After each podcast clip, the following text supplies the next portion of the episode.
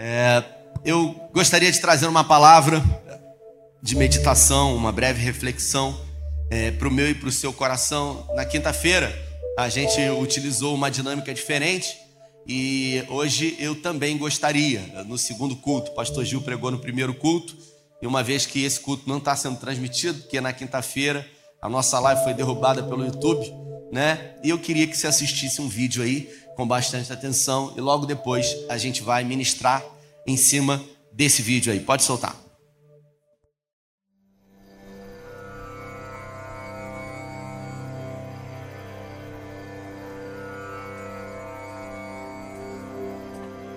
Bem-vindo, Nicodemos. Não se assuste. Ele está te esperando.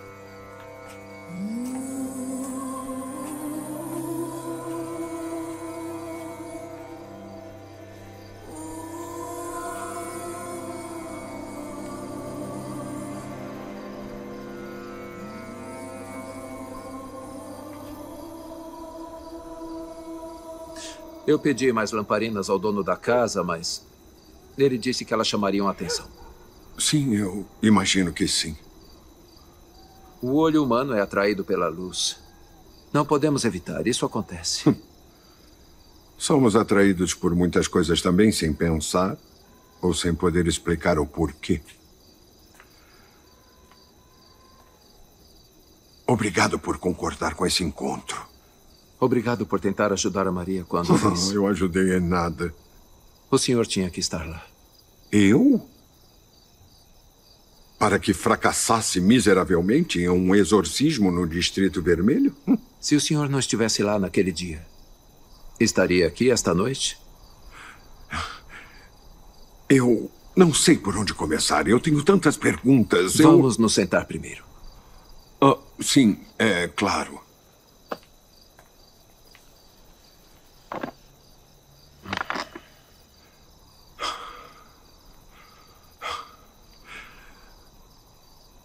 As casas a leste. Hum. Muitos pregadores errantes conseguiram atrair multidões com a retórica e o tom enérgico. Eu mesmo já ouvi alguns ao longo dos anos. Então conhece o tipo. Hum. Mas eu nunca ouvi nenhum deles dizer a um paralítico que se levantasse e andasse. Muito menos que isso acontecesse. E qual é a sua conclusão? Eu acredito que você não está agindo sozinho. Ninguém pode fazer estes sinais que você faz sem que Deus esteja com ele. Só alguém que veio de Deus. E como essa crença está sendo aceita na sinagoga? é por isso que estamos aqui a essa hora. O que mais? O que veio nos mostrar? Um reino. É com isso que nossos governantes estão preocupados. Não. Não desse tipo. Então o quê? Um tipo de reino que uma pessoa não pode ver, a menos que nasça de novo. Nasça de novo? Isso. Quer dizer uma nova criatura? A conversão dos gentios para o judaísmo? Não. Não é disso que eu estou falando. Então o que é nascer de novo? Espero que não queira dizer retornar ao ventre, porque seria um problema para mim. A minha mãe, que descansa em paz, está morta. Na verdade, eu te digo que aquele que não nascer da água e do espírito não pode entrar no reino de Deus. Aquele que nasce da carne é carne. Mas aquele que nasce do espírito é espírito. Essa é a sua parte, é isso que deve nascer de novo para uma nova vida. Como pode ser isso? Ah, o senhor é professor em Israel e não entende essas coisas? Estou tentando, mestre. Eu sei. Eu sei. Ouviu isso? O quê? Escute. O que o senhor escuta? O vento. Como sabe que é o vento? Porque eu posso sentir, eu ouço o seu som. O senhor sabe de onde ele vem? Não, Sabe para onde ele vai? não. É isso que eu chamo de nascer de novo do Espírito. O Espírito pode trabalhar de formas que são um mistério para o Senhor. E embora não possa ver o Espírito, o Senhor pode reconhecer o efeito dele. A minha mente não para de pensar em como essas palavras causariam agitação entre os doutores da lei. Sim. E sinceramente eu não espero o contrário. Eu falo do que eu sei e do que eu vi. E isso não foi recebido pelos líderes religiosos. É difícil de receber. Então eu falei a vocês sobre coisas terrenas. E vocês não acreditaram. Como vou falar de coisas celestiais? Eu acredito nas suas palavras. Eu só temo que você não tenha chance de falar muito mais antes de ser silenciado. Eu vim para fazer mais do que falar, Sr. Nicodemos. Mais milagres? Sim. Mas ainda mais do que isso. O senhor se lembra de quando os filhos de Israel reclamaram contra Deus e contra Moisés no deserto de Parã? Sim. Eles queriam voltar para o Egito e amaldiçoaram o maná que Deus lhes enviou. E depois? Eles foram mordidos por serpentes e eles estavam morrendo. Mas Mas Deus criou uma forma deles serem curados. Moisés levantou uma serpente de bronze no deserto. E as pessoas só precisavam olhar para ela. Assim o filho do homem será levantado, para que quem nele crê tenha a vida eterna. O nosso povo não está morrendo de picadas de serpentes. Está morrendo com os impostos e a opressão. Eu lamento desapontar o senhor. Mas eu não vim para libertar o povo de Roma Então do quê? do pecado, da morte espiritual. Deus ama tanto este mundo que deu seu único filho para que todo aquele que nele crê não pereça, mas tenha a vida eterna. Então isso não tem nada a ver com Roma? Isso é tudo sobre pecado? Deus não enviou o próprio filho ao mundo para condená-lo, Sr. Nicodemos. Ele o enviou para salvá-lo, através dele. É tão simples quanto a serpente de Moisés no poste. Quem acredita nele não será condenado. Mas quem não acredita já está condenado. Você já ouviu alguma coisa assim antes? Quando eu conheci Lilith, Maria, naquele dia, eu disse à minha esposa e aos meus alunos que ela estava além da ajuda humana, que somente o próprio Deus poderia curá-la. E então eu a vi curada. E aqui está o Senhor. Quem a curou? Toda a minha vida eu me perguntei se veria este dia.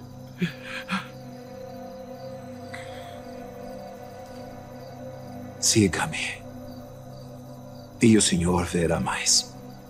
Seguir o Senhor? Junte-se a mim e aos meus alunos. Em dois dias vamos deixar Cafarnaum. Venha ver o reino que eu estou trazendo para este mundo.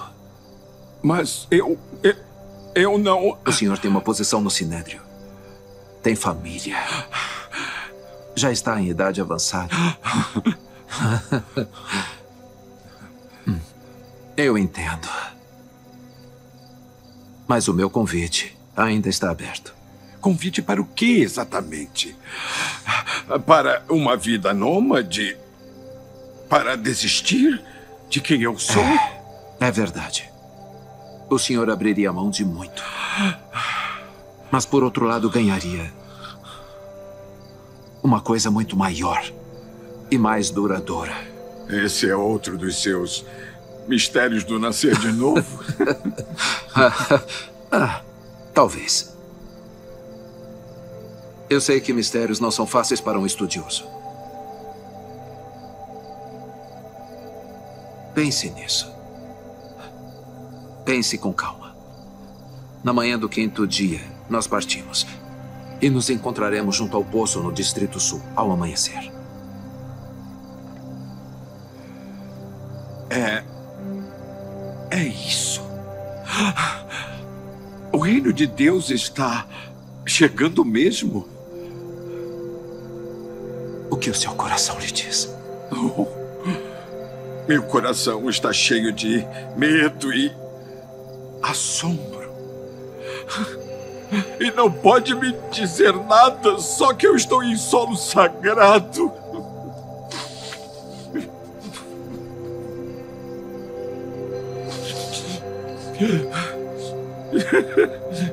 Terraço sagrado. Eu espero que venha conosco, Senhor Nicodemos.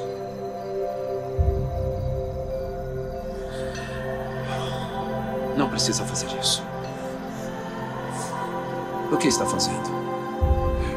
Beija meu filho, para que não se ire pereçais no caminho.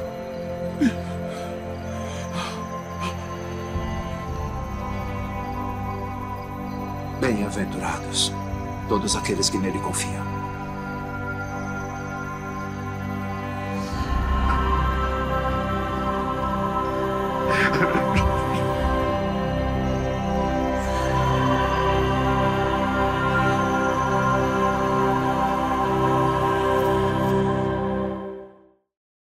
Pode, feche seus olhos. Pai, nós estamos diante de cenas de, de um filme que retrata exatamente aquilo que a tua palavra diz. Queremos ser edificados pela tua palavra e queremos verdadeiramente nascer de novo. Que a tua palavra que é viva, que é poderosa, que ela possa alcançar as nossas vidas e mudar, transformar para a glória do teu nome, em nome de Jesus. Bom, queridos, o episódio do The Chosen, na verdade, um pedaço, retrata o encontro mais famoso da Bíblia, o encontro entre Nicodemos e Jesus. E esse encontro de Nicodemos com Jesus, retratado em João no capítulo 3, ele fala sobre uh, o momento onde Jesus teve a oportunidade de convidar Nicodemos para fazer parte de um grande reino, para fazer parte de um grande legado. É claro que a figura de Nicodemos, ela hoje tem a sua representatividade na palavra de Deus em alguns momentos, em João, uh, nos evangelhos sinóticos. Mas a, a pergunta que fica para nós é uh, o quanto que verdadeiramente Nicodemos poderia contribuir com o reino de Deus se verdadeiramente ele tivesse aceitado esse convite. Fica para mim a pergunta se realmente Nicodemos ele teve a, a capacidade de entender do que se tratava essa conversa. Uh, Deus ele nos deu a oportunidade, como eu disse desde o início, de fazer parte de um grande reino, de construir um, um grande legado, de deixar o nosso nome marcado na história. Mas a pergunta que fica é se realmente eu estou disposto a isso. Se realmente eu estou disposto a colocar a minha vida à disposição dele, porque Jesus ele poderia simplesmente uh, fazer com que o evangelho fosse propagado, mas ele decidiu, ele resolveu de uma forma simples permitir que o evangelho chegasse até você através simplesmente de testemunhas, através daquilo que um dia você recebeu. Nicodemos, ele foi a primeira pessoa pública, uma figura pública importante uh, que Jesus recebeu e ali uh, propagou e se revelou para ele. Jesus, na conversa com Nicodemos, que era uh, uma espécie de figura política muito importante, religiosa, ele fazia parte do Sinédrio. Ele, provavelmente aos seus 60 anos de idade, algumas correntes teológicas dizem que um homem que dotava, dotado de muito conhecimento judaico, conhecia muito a Torá, era um homem de muitas posses, era um homem que possuía uma posição elevada. Ele, no início desse trecho aí, dessa, desse filme, ele chega com uma espécie de cedro, não era um cajado qualquer diante de um dos discípulos de Jesus. E ele resolve ter um encontro com Jesus à noite, uh, muito preocupado com talvez a sua reputação, com o que as pessoas poderiam dizer acerca dele. Ele, muito curioso, intrigado sobre aquilo que ele estava vendo e ouvindo de Jesus, mas também com um desejo de conhecer de perto, talvez com a ideia de que se estivesse com Jesus, teria ali um embate teológico com ele, mas é, de uma forma incrível, Jesus simplifica aquela conversa falando sobre um novo nascimento. E o que é um novo nascimento? Um nascimento humano é o nascimento da concepção de uma relação sexual entre um homem e uma mulher. Mas o nascimento espiritual, ele é muito mais importante do que o nascimento natural. Porque o nascimento espiritual, ele vai determinar a eternidade de todo indivíduo. Porque nem todos nós somos filhos de Deus. Nem todos nós somos filhos de Deus. No Evangelho de João, no capítulo 1, no versículo 12, diz que Jesus ele veio para os seus. Ele veio para os judeus, mas os judeus não o receberam. Mas a todos quanto o receberam, foi dado a esses o direito, o poder de serem chamados filhos de Deus. Por isso, só é filho de Deus quem recebe a Jesus Cristo como seu Senhor e como o seu Salvador. Só é filho de Deus aquele que decide verdadeiramente nascer de novo, nascer da água e do Espírito. Nascer envolve morrer para as coisas uh, que eram importantes para si e dar lugar a novas coisas que agora se tornam prioridade. Observa que Nicodemos nessa conversa a todo momento entende que Jesus ele veio para destronar a cultura existente e imposta por Roma, talvez libertar os judeus de uma opressão de Roma, mas o que Jesus diz é: eu não vim acabar com essa opressão de Roma, eu vim promover um reino, e não é um reino feito de exércitos de homens ah, fortemente armados, é um reino que existe dentro de cada um de nós. E todas as vezes que Jesus ele tem um encontro com alguém, esse alguém tem a oportunidade de ter a sua vida transformada. Esse alguém tem a oportunidade de se tornar testemunha, porque Jesus não tem seguidores. Quem tem seguidores somos nós, que buscamos likes e curtidas e comentários nas mídias sociais. Jesus ele tem discípulos.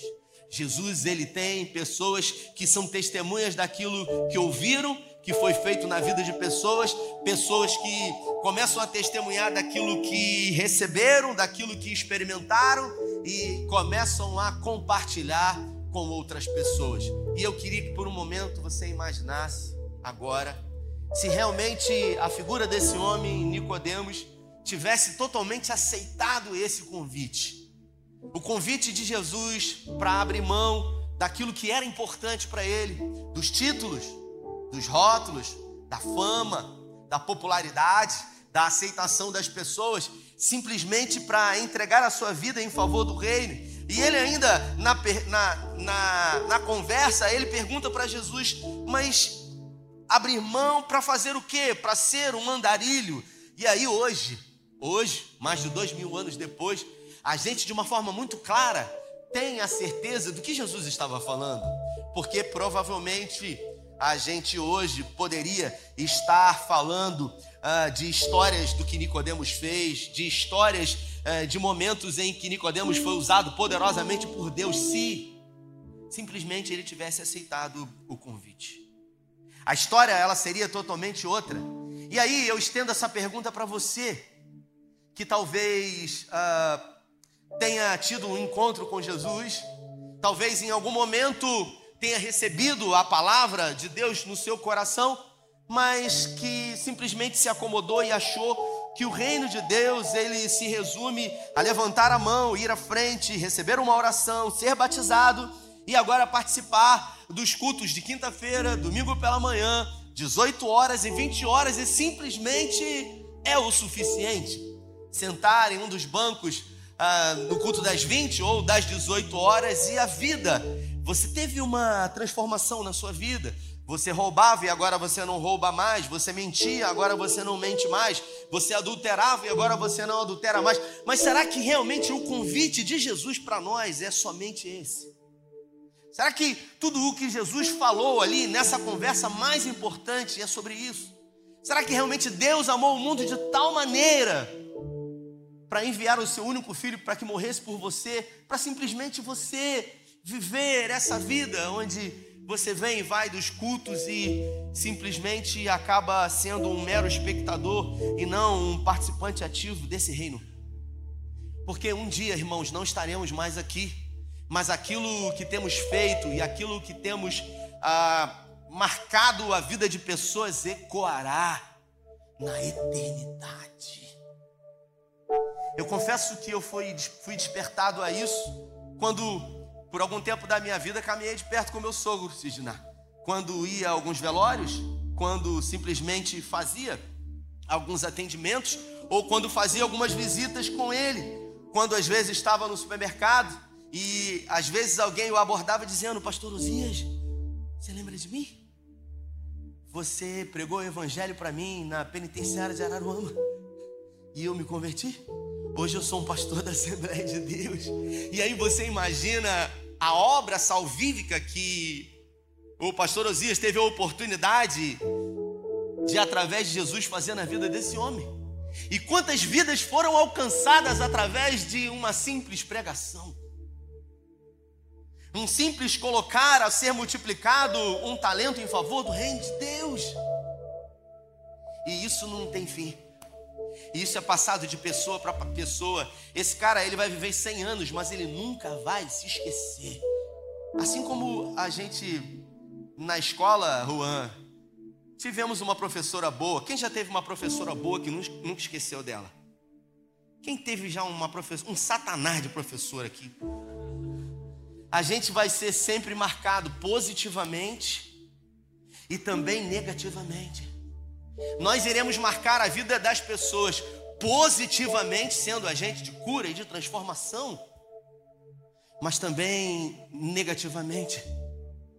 E eu queria que você perguntasse para a pessoa que está do seu lado: quais são as suas expectativas em relação ao reino de Deus?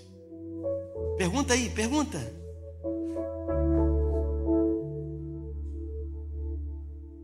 Jesus nessa conversa com Nicodemos, Jesus fala de coisas simples, de coisas corriqueiras e cotidianas, mas para um doutor da lei que achava que teria um embate ali sobre a Torá teológico, não consegue entender porque as pessoas que não nascem de novo, elas jamais compreenderão o reino de Deus. E eu queria abrir um parênteses para você aqui sobre algo que nós, da nossa comunidade de fé, temos vivido. Nós, é claro que tudo que tem acontecido no SEI, em Cabo Frio, é reflexo da graça de Deus, é reflexo da glória de Deus e daquilo que Ele quer e tem a manifestar. Mas se a gente observar de uma forma prática, a nossa comunidade de fé da pandemia para cá, ela mais do que dobrou de tamanho ela mais do que dobrou de tamanho, e se a gente atribuir a isso a algumas coisas que foram feitas, isso é fruto também de uma organização. Isso também é fruto de uma busca, isso também é fruto ah, de, de estratégias que nós colocamos em prática, mas muito mais do que isso, de uma forma espiritual. Eu, sem sombra de dúvidas, posso afirmar para você que tudo que tem acontecido na nossa comunidade de fé tem muito mais a ver com a semeadura, com a generosidade. A Bíblia fala que a alma generosa prosperará. Quem dá alívio aos pobres sempre receberá. E eu gostaria de falar exatamente sobre isso, uma vez que o momento das ofertas já passaram para que você entenda que existe uma lei espiritual em Gálatas 6, 7, que diz: de Deus ninguém pode escarnecer, quando o Peterson diz: ninguém faz Deus de bobo, aquilo que o homem semear, certamente ele colherá.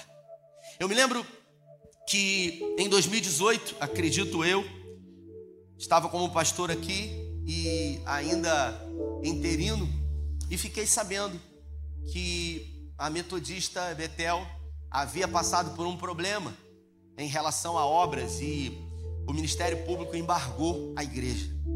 Uma igreja tão grande quanto a nossa na época, acredito que 900 mil membros, e simplesmente eles ficaram sem ter aonde congregar, eles ficaram sem ter aonde ir. E nós estávamos, com um problema, né, aqui do lado, né, um, um problema que envolvia justiça com os vizinhos. E quando eu fiquei sabendo dessa notícia, Juan, eu fiquei com o meu coração muito apertado. Eu me coloquei no lugar, Peterson. Eu falei, cara, podia ter sido a gente. Porque se simplesmente fecharem a nossa igreja, a gente vai para onde? Qual é o lugar que a gente vai poder se reunir? E naquele momento, quando eu me coloquei no lugar daquela comunidade de fé, daquela igreja de Jesus, que, que é a mesma que a gente faz parte, porque Jesus só tem uma igreja, eu pedi o contato a uma pessoa, do pastor da Betel, que eu não conhecia. E eu chamei ele para tomar um café. E naquele café eu disse: Tudo bem, meu nome é Rafael. E ele se apresentou: Meu nome é Resto. E eu falei: Então, eu fiquei sabendo o que aconteceu. E eu confesso que assim, eu fiquei com o coração muito apertado pelo que a gente viveu aqui com um problema judicial. E isso poderia ter acontecido com a gente. E se tivesse acontecido com a gente, eu não sei como eu ia lidar com isso. Então, eu gostaria de colocar a nossa comunidade de fé, o nosso espaço à sua disposição. Na época, o nosso culto era um culto somente aos domingos. A gente não tinha nem o culto da manhã. Era somente um culto às sete e meia da noite. E a igreja nem ficava cheia, lotada. E eu disse para ele: eu queria que você tivesse a liberdade, se você quiser fazer o seu culto de manhã e se você quiser fazer o seu culto à noite, às 5 horas, uma vez que o nosso ele começa somente às sete e meia. E ele falou: Poxa, vai ser incrível isso. E ele falou: Qual é o custo, o valor? E eu falei: Não, não tem valor. Essa igreja aqui é de Jesus, e se é de Jesus, vocês vão poder utilizar essa igreja. E ele ficou é, muito tocado, porque algumas igrejas, inclusive do próprio ministério, da própria bandeira, fecharam as portas. E eu não fiz isso porque sou bonzinho, Beto, eu fiz isso porque eu me coloquei no lugar dele. Eu fiz isso porque eu sou um discípulo de Jesus e eu entendo que Jesus só tem uma igreja. Mas se as pessoas do, do, do da Betel quiserem vir para o SEI, se as pessoas do SEI quiserem ir para Betel, elas vão continuar na igreja de Jesus, porque Jesus só tem uma igreja. E ele disse para mim: Poxa, eu, eu, sou muito grato a você, mas ó, eu queria que você soubesse, é, é coisa de 20 dias. Ele disse: É coisa de 20 dias no máximo. E eu falei: Não tem problema, vocês vão ficar o tempo que, que precisarem. E eles ficaram seis meses aqui. Eles ficaram durante seis meses aqui. E em nenhum momento a gente teve algum conflito, a gente teve alguma briga, a gente teve algum problema. O que a gente teve foi uma construção de uma amizade verdadeira e pura e sincera, mas sem perceber mas sem ter a consciência. Quando a gente, a nossa comunidade, porque não fui só eu e todos que fazem parte dela, nós plantamos uma semente espiritual no reino de Deus. Nós lançamos uma semente nesse campo fértil chamado reino de Deus, em favor de vidas, em favor do Cristo que morreu por nós. E eu me lembro que naquele mesmo ano a gente sempre como, como sempre faz aniversário da igreja no final do ano. Uh, fizemos contato com alguns preletores e alguns pastores que queríamos que fizesse parte conosco aqui de uma festa de aniversário. E naquele ano a gente estava realmente muito empolgado e querendo trazer o Luiz Hermínio. E eu, a gente tem um amigo em comum e eu falei com ele: Poxa, vê lá que aí a gente traz ele. E aí o irmão entrou em contato e ele disse para mim o seguinte: olha, ele não tem agenda, ele não está saindo, não tem agenda, só está fazendo realmente alguns, alguns lugares que ele já combinou. E eu falei: tudo bem. E aquele ano a gente fez uma linda festa. E o desejo do nosso coração era poder uma, lançar uma semente no ministério do Luiz Hermínio para que ele pudesse abençoar a gente, uma vez que ele já tinha vindo aqui num café. E eu me lembro que no ano seguinte, o Luiz Hermínio ele lançou um uma conferência chamada Conferência é, Convertendo o Coração dos Pais aos Filhos e dos Filhos aos Pais. E ele foi para alguns lugares do Brasil e um dia eu recebi uma mensagem dizendo que ele faria essa conferência em Cabo Frio, na, na, na Santa Helena, naquela, naquele espaço, né, no Clube Santa Helena. E aí um irmão mandou uma mensagem para mim e falou: Poxa, por que, que você não manda uma mensagem lá? De repente ele faz um café da manhã aqui assim como fez algum tempo no passado. E eu confesso que quando ele falou comigo, eu falei: ah, a gente já tentou, não vou nem mandar mensagem. Aí eu recebo uma ligação no meu telefone do Cristiano, que é o auxiliar do Luiz Hermínio, e falou: Tudo bem, olá, eu sou o Cristiano, auxiliar do, do pastor Luiz Hermínio. Eu queria muito conversar com você. E a gente combinou. Ele estava aqui em Cabo Frio, veio aqui na igreja.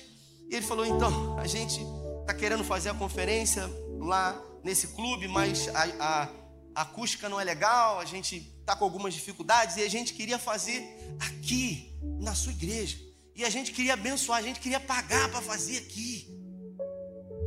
Aí eu falei: Peraí, deixa eu entender. No ano passado a gente quis pagar para vocês virem. Esse ano vocês estão querendo pagar para vir? É isso mesmo? Porque nem pagando vocês quiseram vir no ano passado. Agora vocês, vocês querem pagar.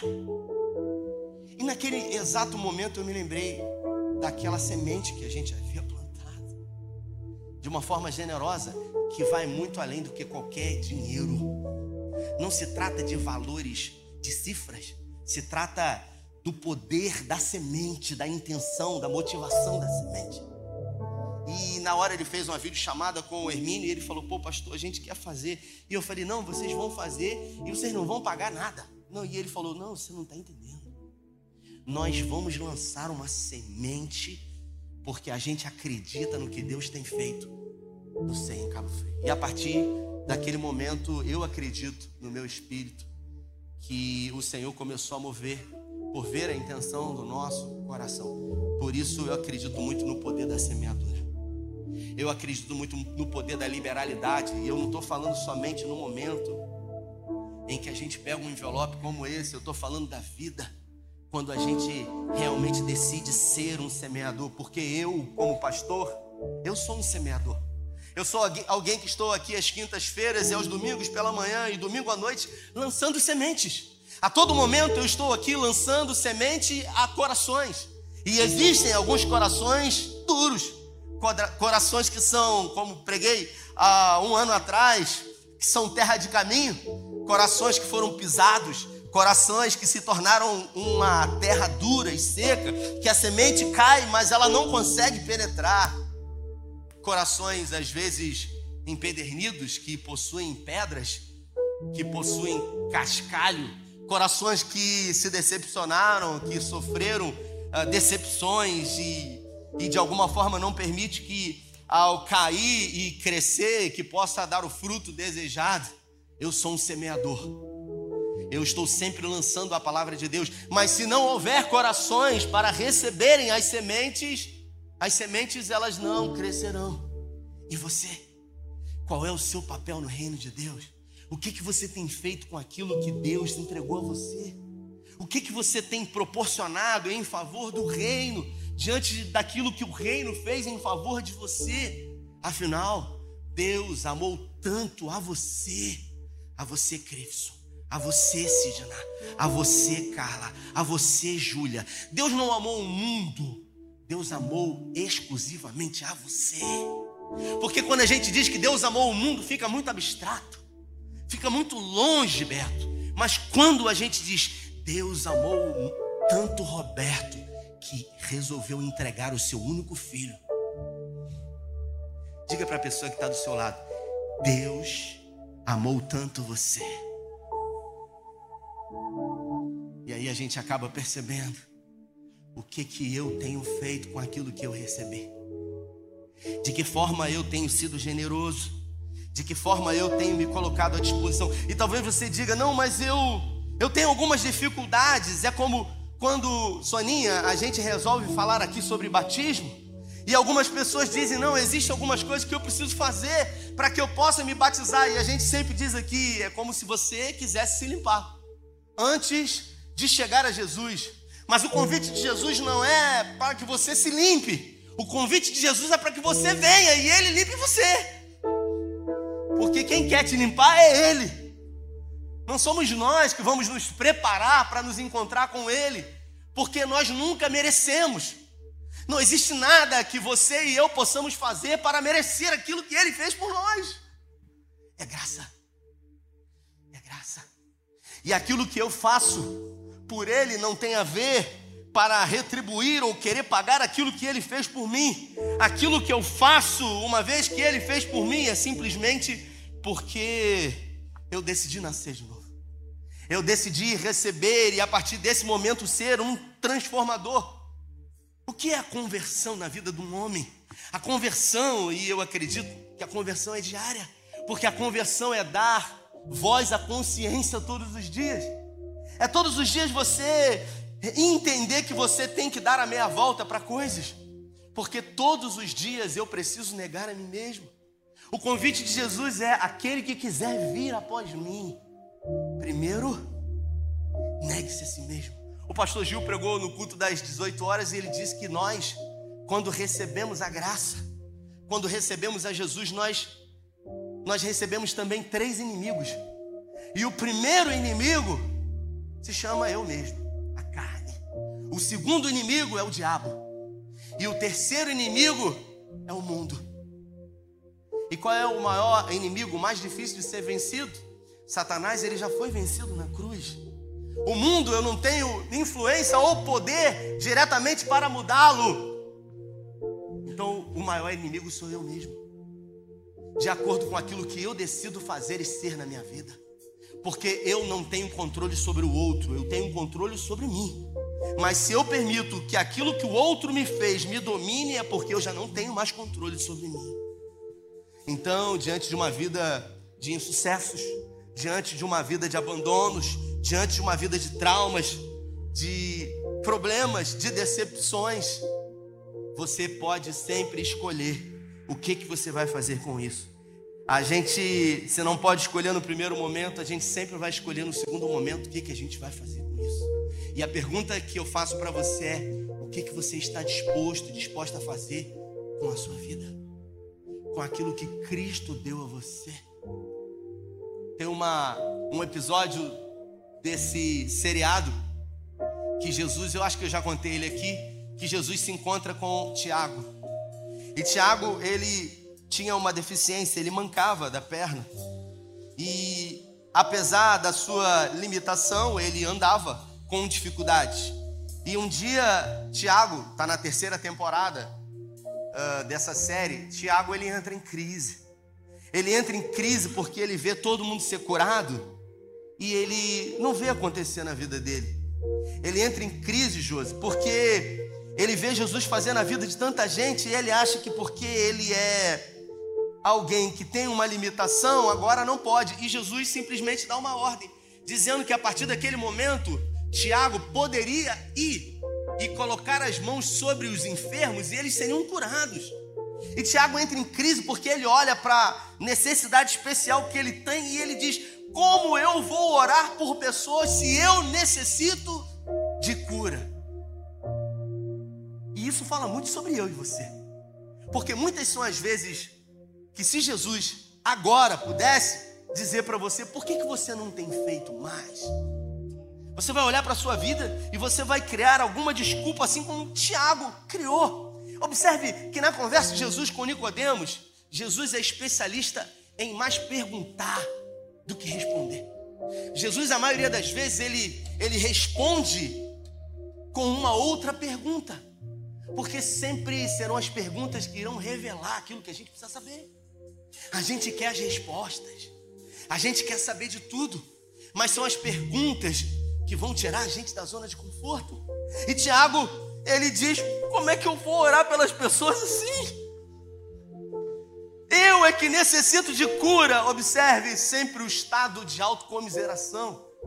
Observe sempre o estado de pena de si mesmo. Observe uma miopia espiritual, uma deformidade na nossa visão achando que precisamos ser perfeitos, achando que precisamos ter uma boa oratória, achando que precisamos ser dotados de uma capacidade, sabe, absurda de conhecimento, quando na verdade tudo que a gente precisa é falar daquilo que a gente recebeu. É ser testemunha. Diga para quem está do seu lado: é ser testemunha. É simples assim. É você testemunhar na rua pela manhã ao sair é você falar na hora do almoço, é simplesmente você ser testemunha. Um dia eu estava com o Reis e a gente estava conversando e ele é um evangelista. E ele disse para mim: Ah, eu sou um evangelista, Davi. Ele falou: Eu, aquela coisa, qualquer lugar eu falo de Jesus. E eu falei: Eu não sou assim. Ele está falando, eu já estou pensando: Eu não sou assim. Eu não sou. Eu não sou esse cara. Aí ele falou: Não, às vezes eu tô no, às vezes eu no mercado, a menina tá passando, porque quando você tá no mercado, você tá de frente do caixa. Você tá ali de frente. E aí, a menina tá passando, e aí ele falando para mim: Quando a compra vai acabando, eu já vou ficando assim. E aí ela olha para mim: É mais alguma coisa? Aí eu falo: Não, não. E ali eu falo de Jesus para ela. Aí eu falei: Ah, eu não faço isso não. Aí ele falou: Você não faz não? Eu falei, não. Você faz o quê? Eu digo obrigado, vou embora. Mas se ela olhar para mim, ela vai ver Jesus. Eu talvez não fale, mas as minhas atitudes, elas vão revelar por si só alguém que foi alcançado pela graça. É isso que Jesus precisa de pessoas que sejam testemunhas daquilo que ele fez, daquilo uh, que alcançou a vida e talvez você diga, poxa, mas eu já fui alcançado por essa graça, eu já tive algumas experiências lá atrás e foi tão bom. Não importa a idade que você tenha, Jesus não acabou a obra que ele tem na sua vida ainda. Talvez você por si só já tenha aposentado na fé, mas eu quero dizer para você que talvez, assim como quando Josué, que foi que foi dado a ele a oportunidade quando Deus falou para Josué: Josué, ninguém te resistirá. Deus falou para Josué: ninguém te resistirá, Josué. Ou seja, aonde ele colocasse a planta dos pés, ele ia ter que lutar, mas ele ia vencer. E o texto diz que depois que Josué morreu, olha o que o texto fala. E os descendentes de Josué, depois da sua morte, tiveram que conquistar territórios que Josué não havia conquistado. Você imagina chegar no céu e você ter a oportunidade de ver aquilo que você poderia ter feito e você não fez. Avanços que você poderia ter feito parte em favor do reino de Deus e simplesmente você se omitiu. Você não se colocou à disposição por medo, por comodidade, eu não sei. O que eu sei é que o convite ele continua aberto a mim e a você, para que possamos ir e ser as suas testemunhas. Testemunhas daquilo que recebemos, daquilo que vimos e daquilo que ouvimos. Um dia, eu caminho para o final, uma pessoa me perguntou: "Você, como que você se sente sendo um pastor tão jovem?" Eu acho que tem uns dois anos isso, devia ter uns 42 anos. Sendo um pastor tão jovem, de uma igreja que tem crescido tanto, como é que você se sente? A pessoa me perguntou. E eu confesso que não esperava por essa pergunta. Por um momento pensei e disse: Eu me sinto atrasado. Eu me sinto atrasado, eu disse para a pessoa. E a pessoa disse: Como assim? É porque quando eu cheguei no SEI, eu cheguei ferido. Eu me decepcionei com a religião, com líderes narcisistas. E eu fiquei dois anos sentado no banco. E eu disse com a minha própria boca: Eu não quero me envolver. Porque a igreja tem problema demais. Porque todas as vezes que a gente se envolve, a gente fica sabendo de coisas, a gente se aborrece. Eu não quero. Eu quero ir ao domingo, eu quero sentar, eu quero levantar a mão, eu quero ser um consumidor. Alguém que só recebe. Eu quero, sabe, ser um obeso espiritual. Eu, eu quero isso. E e eu atrasei os planos de Deus na minha vida em dois anos. E eu disse para a pessoa: Eu sinto que eu estou atrasado. Porque eu poderia ter feito mais. Porque eu de, deveria estar mais longe. Esse é o meu breve testemunho.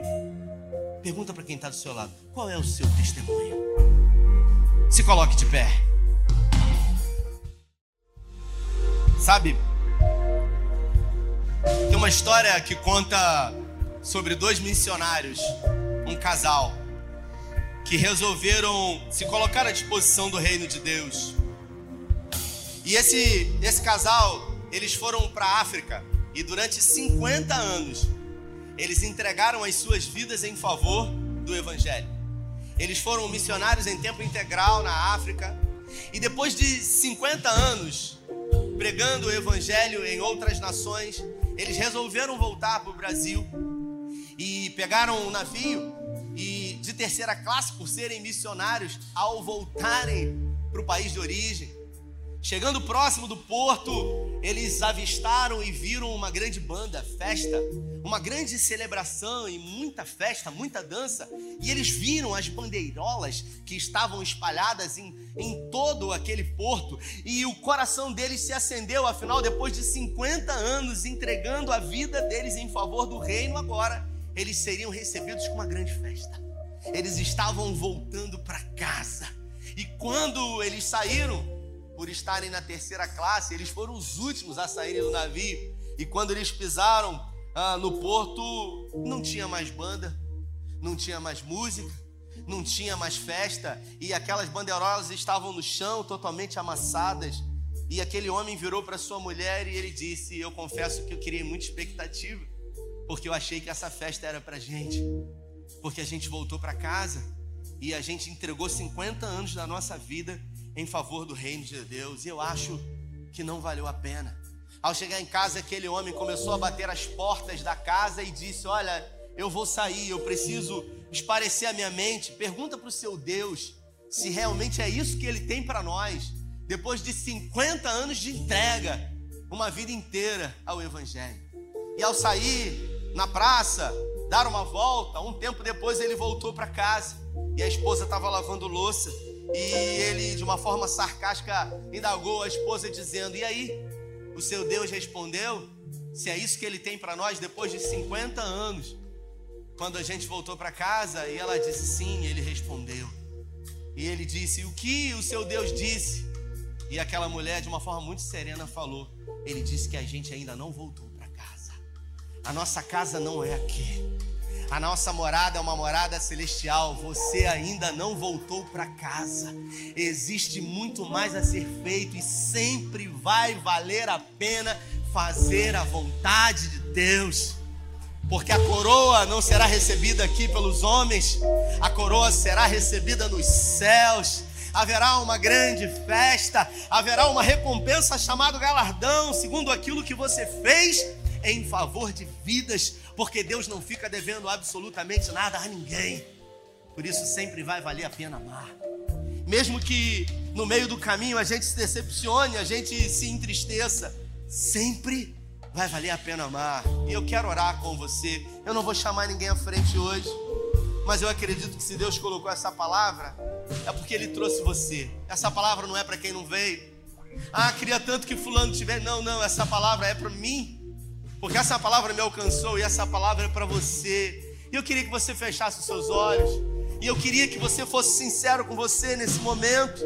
E que você fizesse uma avaliação sobre de que forma você tem se manifestado segundo os dons e talentos que Deus entregou a você, segundo a graça que você recebeu. Será que realmente você tem sido justo?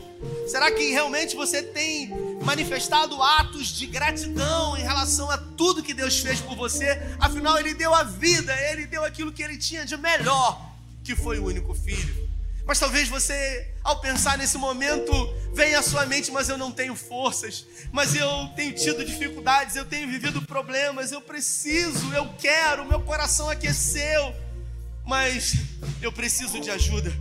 Eu preciso receber do Senhor um braço dele estendido para me levantar novamente. E é exatamente se você se sente assim de alguma forma, que eu quero convidar você, em sinal de rendição, a levantar as duas mãos ao Senhor. E que você peça para Ele, Senhor, assuma o controle. Assuma o controle da minha vida.